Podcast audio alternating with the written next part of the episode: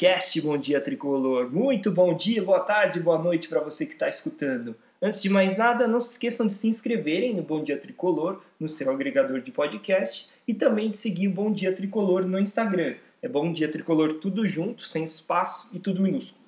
Bom, vamos falar então que tem muita coisa para a gente falar nesse episódio, né? Tem as apresentações do Miranda e do Orejuela, é, a negociação do Benítez, que deu uma enroscada porque o Boia não quis ir para o Vasco, também as duas contratações que ninguém esperava, Éder e William. Mas eu quero começar falando da situação que a gente tem com o Campeonato Paulista nesse momento. Bom, nesta quinta-feira, dia 18 de março, houve uma reunião entre a Federação Paulista de Futebol e os clubes da Série A1 para que fosse definido o que vai ser do campeonato daqui para frente. Logo de cara foi descartada a possibilidade do campeonato ser transferido para um outro estado, os dirigentes entenderam que isso ia ser uma questão logística muito complexa de ser resolvida. Num segundo momento, foi levantada a possibilidade da Federação Paulista entrar na justiça para conseguir retomar o Paulistão. Porém, como houve uma divergência de opiniões, eles resolveram fazer uma votação entre os representantes dos clubes para definir essa questão.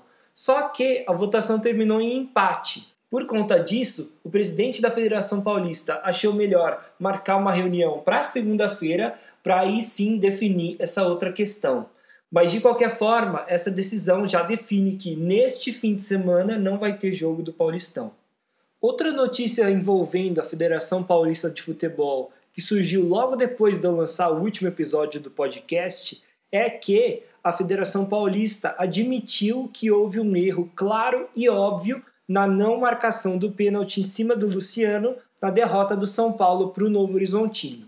A curiosidade dessa história é que, mais uma vez, num lance envolvendo o São Paulo e o Luciano, uma federação vem falar que houve um erro, como foi o ano passado naquele lance em que o Luciano fez um gol contra o Atlético Mineiro e o gol foi invalidado por um impedimento que não existiu. E aí, tempos depois, veio o Gaciba falar em rede nacional que tinha sido realmente um erro, que deveria ter sido validado o gol. E se vocês lembram, naquela situação, logo depois do Gaciba fazer essa declaração, na rodada seguinte o São Paulo enfrentou o Goiás no Morumbi e teve um lance em que o Brenner cabeceou uma bola para fazer um gol para o São Paulo, mas o goleiro Tadeu defendeu. Só que ficou muito na dúvida se a bola tinha passado da linha ou não quando o Tadeu defendeu e aí marcaram um gol para o São Paulo, mesmo sem existir uma imagem conclusiva. Então, o que, que eu acho dessa situação? O fato da Federação Paulista ter se posicionado, falado que os árbitros dessa partida vão passar por um treinamento para se aperfeiçoarem e tal, acaba fazendo com que tenha uma pressão a favor do São Paulo. Então, na próxima rodada, se houver um lance polêmico no jogo do São Paulo, muito provavelmente a decisão vai ser a favor do São Paulo. É claro que as coisas não deveriam ser assim. O juiz deveria ser imparcial o suficiente para não ser afetado por esse tipo de pressão. Mas, como a gente viu acontecendo no Campeonato Brasileiro do ano passado, eu acho bem possível que aconteça de novo agora no Paulistão. Bom, vamos falar agora dos reforços do São Paulo, porque a semana foi muito quente nesse sentido. A começar pela entrevista coletiva da apresentação do Orejuela, na entrevista, o colombiano destacou que a principal característica dele é ser um lateral ofensivo que sobe para dar apoio e, inclusive, faz gols. O que, de fato, se a gente for pensar, realmente é uma característica mais única, porque não é todo lateral que faz muito gol, né? Orejuela disse que quer ganhar Libertadores e acha que vai ser possível com esse time do São Paulo, já que está sendo montado um elenco bem forte. Mas o que mais me chamou a atenção nessa entrevista coletiva do Orejuela foi o fato dele se esforçar para falar português. Pode parecer besteira, mas acho que isso mostra como o cara está comprometido em conseguir se comunicar com os companheiros da equipe, diretoria, torcida e também como ele respeita o lugar onde ele está. Cara, quantos argentinos já não passaram pelo futebol brasileiro e não aprenderam uma palavra em português? Tem muita gente que faz isso, né? Eles não têm essa preocupação. E é interessante que normalmente esses atletas que vêm da Colômbia, Paraguai, Equador, eles têm essa preocupação a mais, né, em falar um pouco de português, se fazerem entendidos e tal. E claro, sempre quando a gente vê um caso assim, como o do Orejuela, aí tentando falar português, se esforçando bastante, eu lembro da história do Pepe Guardiola, que aprendeu a falar alemão aí em um ano, um ano e pouco, só para poder treinar o Bayern de Munique, e chegou falando fluentemente.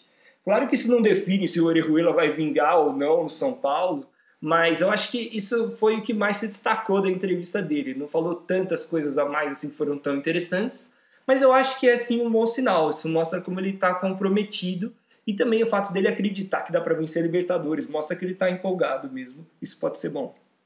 Outro jogador que foi apresentado em entrevista coletiva nessa semana foi o zagueiro Miranda. Miranda está com 36 anos, assinou um contrato que vai até 2022, naquele esquema que eu havia anunciado para vocês já um salário fixo relativamente baixo, baixo se a gente comparar aí com o Daniel Alves, né, esse pessoal que ganha muito, mas com bônus atrelados a metas. Então, se ele alcançar essas metas, ele vai receber os bônus e acabar ganhando mais. O currículo do Miranda é de alto nível, né? Para quem não lembra, depois dele ser tricampeão brasileiro pelo São Paulo, ele ficou quatro anos no Atlético de Madrid do Simeone, mais quatro anos na Inter de Milão e aí finalmente foi para o Jiangsu Suning, da China, onde ele ficou aí mais ou menos um ano e meio, até agora, começo de 2021. O Miranda vem de graça para o São Paulo, ele conseguiu rescindir o contrato dele com o Jiangsu Suning. Aliás, esse time chinês decretou falência agora no começo do ano, então ele teve que se livrar aí de todos os jogadores, teve que rescindir contrato com todos. E foi nessa que o São Paulo também conseguiu trazer o atacante Éder, que estava no mesmo time. A gente já fala do Éder, vamos antes só falar como foi a apresentação do Miranda. A entrevista do Miranda foi muito boa, teve bastante conteúdo, assim, achei mais interessante que a do Orejuela, por exemplo. O zagueiro disse que chega no São Paulo em ótima fase porque continua com um físico de jovem e acumula a experiência de ser um jogador veterano. Ele falou que precisa de um pouquinho de treino para entrar no mesmo ritmo de jogo que os seus companheiros, porque faz tempo que ele não treina com outros jogadores. Ele vem treinando sozinho em casa para se manter em forma, mas ele disse que tem uma diferença né, entre você treinar sozinho e treinar com companheiros. Agora, ele falou que acredita que vai estar pronto para voltar a jogar assim que o Paulistão reiniciar. O Miranda também falou que veio para ser campeão pelo São Paulo. Ele disse que vai atuar em alto nível, que ele continua atuando em alto nível e reiterou que nem pensa em aposentadoria, porque ainda está muito bem. Questionado sobre a escolha dele para vir para o São Paulo, o zagueiro falou que uma conversa com o Murici foi fundamental para sua tomada de decisão. Segundo Miranda, o ex-treinador garantiu que a diretoria está montando o um elenco para ser campeão, porque ele, Murici, não admitiria menos do que isso. E o Miranda disse que essa era a única exigência dele, que ele pudesse chegar para jogar num time que disputasse títulos.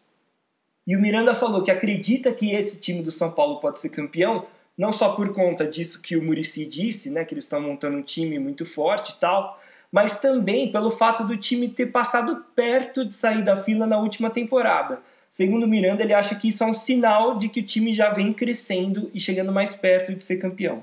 Miranda também destacou que vai ajudar os jogadores mais jovens com a sua experiência. Ele falou isso várias vezes, de várias formas diferentes ao longo da entrevista. Ele acredita que por ter jogado na Europa, por exemplo, ele vai ter mais facilidade para assimilar o trabalho do Crespo, que tem muita influência da escola italiana e europeia. E que com isso ele vai poder ajudar os jogadores mais jovens a se adaptarem a esse tipo de sistema. Ele também falou que os jogadores experientes como ele também são importantes para conter a euforia do time no momento positivo e para encorajar no momento ruim, quando os caras estão abalados ali depois de uma derrota, por exemplo. Miranda falou que como São Paulino, ele tem sofrido muito com essa fila de títulos do time ele falou que o filho dele também é São Paulino e vem sofrendo bastante. E ele acha que o motivo para essa fila de títulos do São Paulo é o fato do clube ter se acomodado ali logo depois de ter ganhado todos aqueles títulos no final da década de 2000. Ele terminou a entrevista falando que não é o salvador da pátria, mas que tem ambição e experiência para fazer o tricolor voltar a ser vitorioso. Então, assim, muito legal essa entrevista coletiva do Miranda é, eu achei interessante como ele enfatizou bastante esse aspecto de que ele vem para ajudar os jogadores mais jovens e de que ele vai, com a experiência dele, guiá-los ali pelo caminho certo. E a gente já percebeu um pouco disso no primeiro treino do Miranda pelo São Paulo. Os relatos são de que ele chegou jogando muito bem, assim, o fino da bola, que também ele já chegou com essa preocupação de liderar o grupo no sentido de envolver os jogadores ali, ajudá-los com o que eles precisam, dar orientações e de uma maneira positiva, né? Não chegando assim se impondo e tal, mas de um jeito ali de um líder nato que sabe como conduzir esse tipo de conversa, né? Bom, vamos falar agora sobre a negociação do Benítez, que teve um pequeno enrosco nessa semana. A ideia do São Paulo era usar o Paulinho Boia como moeda de troca para compensar o Vasco pela negociação. Agora, isso acabou não acontecendo. O Boia não quis ir para o Vasco e com isso o time de São Januário vai buscar outro atleta dentro do elenco do São Paulo. Eu ouvi de um jornalista ali que cobre de perto o Vasco de que um dos jogadores que estaria na mira do Vasco para essa negociação é o Meia Shailon. Mas precisa ver se o Shailon também vai querer ir para o Vasco, né? Ou se ele também vai recusar, como foi o Boia. Apesar desse impasse, a maioria dos veículos diz que é muito provável que a negociação ainda aconteça, que isso não vai melar né, a negociação. Inclusive, o Benítez já foi até o CT da Barra Funda conversar com o Crespo e tal, mas ainda não assinou, então não dá pra gente ter 100% de certeza de que ele vem.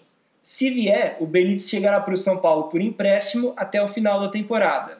O acordo ainda terá uma opção de compra ao final desse período por um valor ainda não divulgado. Essa negociação do Benítez é meio confusa, né? porque ela envolve três times, mas a ideia inicial é que o argentino já conseguiu rescindir com o Vasco, o Independiente concordou em emprestar o atleta para o São Paulo e o Cruz Maltino exigiu um jogador por empréstimo do tricolor. Agora, uma informação interessante sobre essa possível vinda do Benítez é de que o São Paulo entende que ele pode fazer a função que hoje é do Luciano, saindo da área para auxiliar na construção de algumas jogadas. Não necessariamente que o Luciano vá para o banco para o Benítez entrar. Lógico que não, o Luciano está muito bem. Mas eu acho que a ideia é deixar o Luciano de maneira fixa na área, como tem sido o Pablo hoje em dia, e colocar ali o Benítez como esse segundo atacante, fazendo mais a movimentação. E eu acho interessante isso, eu não tinha pensado por esse lado. Eu achava que o Benítez ia jogar ali no lugar do Gabriel Sara, do Igor Gomes. E assim, se ele jogar realmente nessa função e for bem, pode ser mais interessante do que eu pensava essa contratação. Porque para mim, o São Paulo já tem muitos meias criativos, né? Igor Gomes, Gabriel Sá, Hernanes, Vitor Bueno, etc. Agora, uma contratação relâmpago que apareceu assim sem ninguém esperar foi a do meia William. O jogador de 34 anos estava jogando pelo Toluca do México e fechou um acordo para ficar no tricolor até o final do ano. O William surgiu no Palmeiras em 2004 e teve que interromper a sua carreira por dois anos por conta de um problema no coração. Ele fez vários tratamentos na época sem intervenção cirúrgica, mas que acabaram dando certo e ele conseguiu se recuperar e voltar aos gramados. Porém, mesmo recuperado, no Palmeiras o William não conseguiu muito espaço e aí ele foi emprestado para vários times do Brasil, até que, enfim, ele foi negociado para a Coreia do Sul e depois para o México. Foi no futebol mexicano que o William viveu sua melhor época, passando ali pelo Querétaro, jogando junto com o Ronaldinho Gaúcho, depois pelo América do México e finalmente no Toluca. Mais recentemente, o William acabou perdendo espaço no Toluca e aí que pintou a oportunidade de vir para o São Paulo. O diretor de futebol Carlos Belmonte deu uma entrevista nessa semana e explicou a escolha pela vinda do William. Ele disse que o William já tinha sido observado pelo scout do São Paulo e que o Crespo gosta muito dele. Ele também falou que conversou com o Thiago Volpe para saber mais sobre o jogador, já que o Volpe e o William jogaram juntos no Querétaro. O Volpe disse que o William é um cara de muita raça, que luta demais em campo pelo time e que odeia perder. Claro, ninguém gosta de perder, mas ele enfatizou que o William é daqueles que não suporta de jeito nenhum. O Volpe também falou que o William é um jogador muito forte fisicamente e que por conta disso o apelido dele no México era Tartaruga Ninja. Achei demais essa informação porque eu adoro uma zoeira. Bom, essa contratação é muito esquisita, no meu ver. A princípio, ela não tem lógica nenhuma. Porque, assim, primeiro lugar, São Paulo já tem um monte de jogador que joga como meia. Sara, Igor Gomes, Vitor Bueno, Hernanes, Benítez, sem contar os volantes que saem mais para o jogo, né? o Nestor, o Tietê e o Lisieiro. Em segundo lugar, ele é um jogador de uma idade bastante avançada, e para jogar no meio de campo isso pode ser um problema. Terceiro lugar, ele estava encostado no Toluca, ele não estava nem sendo relacionado para algumas partidas.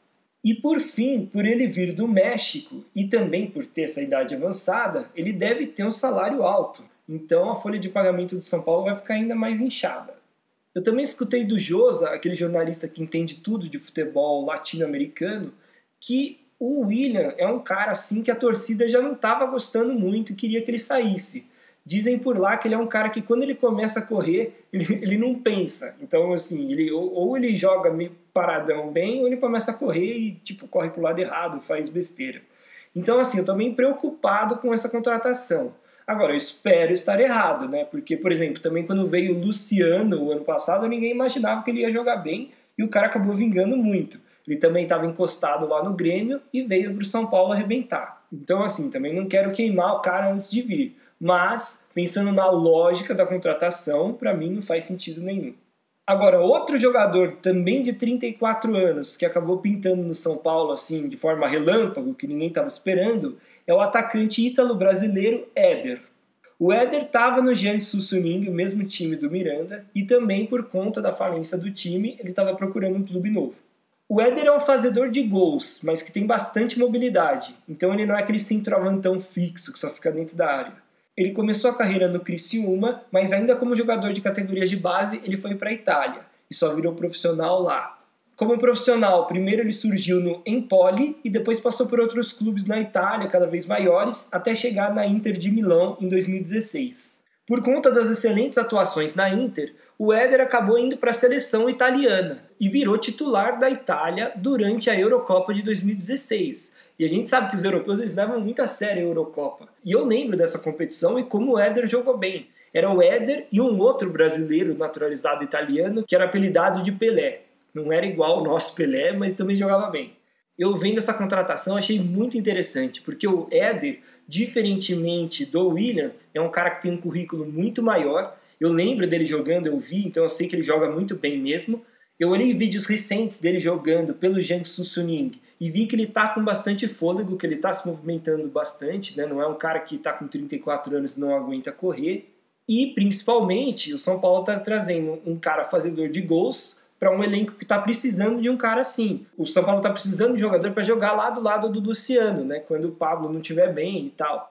E o Éder acho que vai ser um jogador que vai acabar sendo titular do time, porque ele é muito bom mesmo. É um cara excelente. Então, assim, minha expectativa sobre ele é alta. Eu acho que ele vai jogar bem no São Paulo, bem mesmo. Vai até acabar se destacando, né, virando notícia aí pelo futebol brasileiro, porque ele é um cara bem acima da média.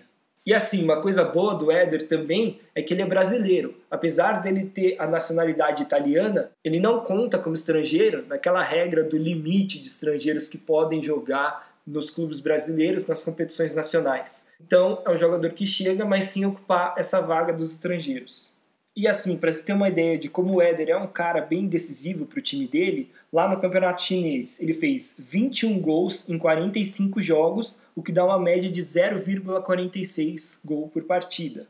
Para se ter uma comparação, o Pablo fez 19 gols em 83 jogos, o que dá uma média de 0,22 gols por partida ou seja, a média do Éder é mais do que o dobro da média do Pablo.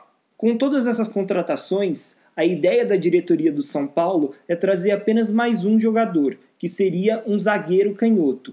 Nessa semana, o São Paulo começou a negociar com o Adonis Frias, que é um zagueiro que trabalhou com o Crespo no Defensa e Justiça.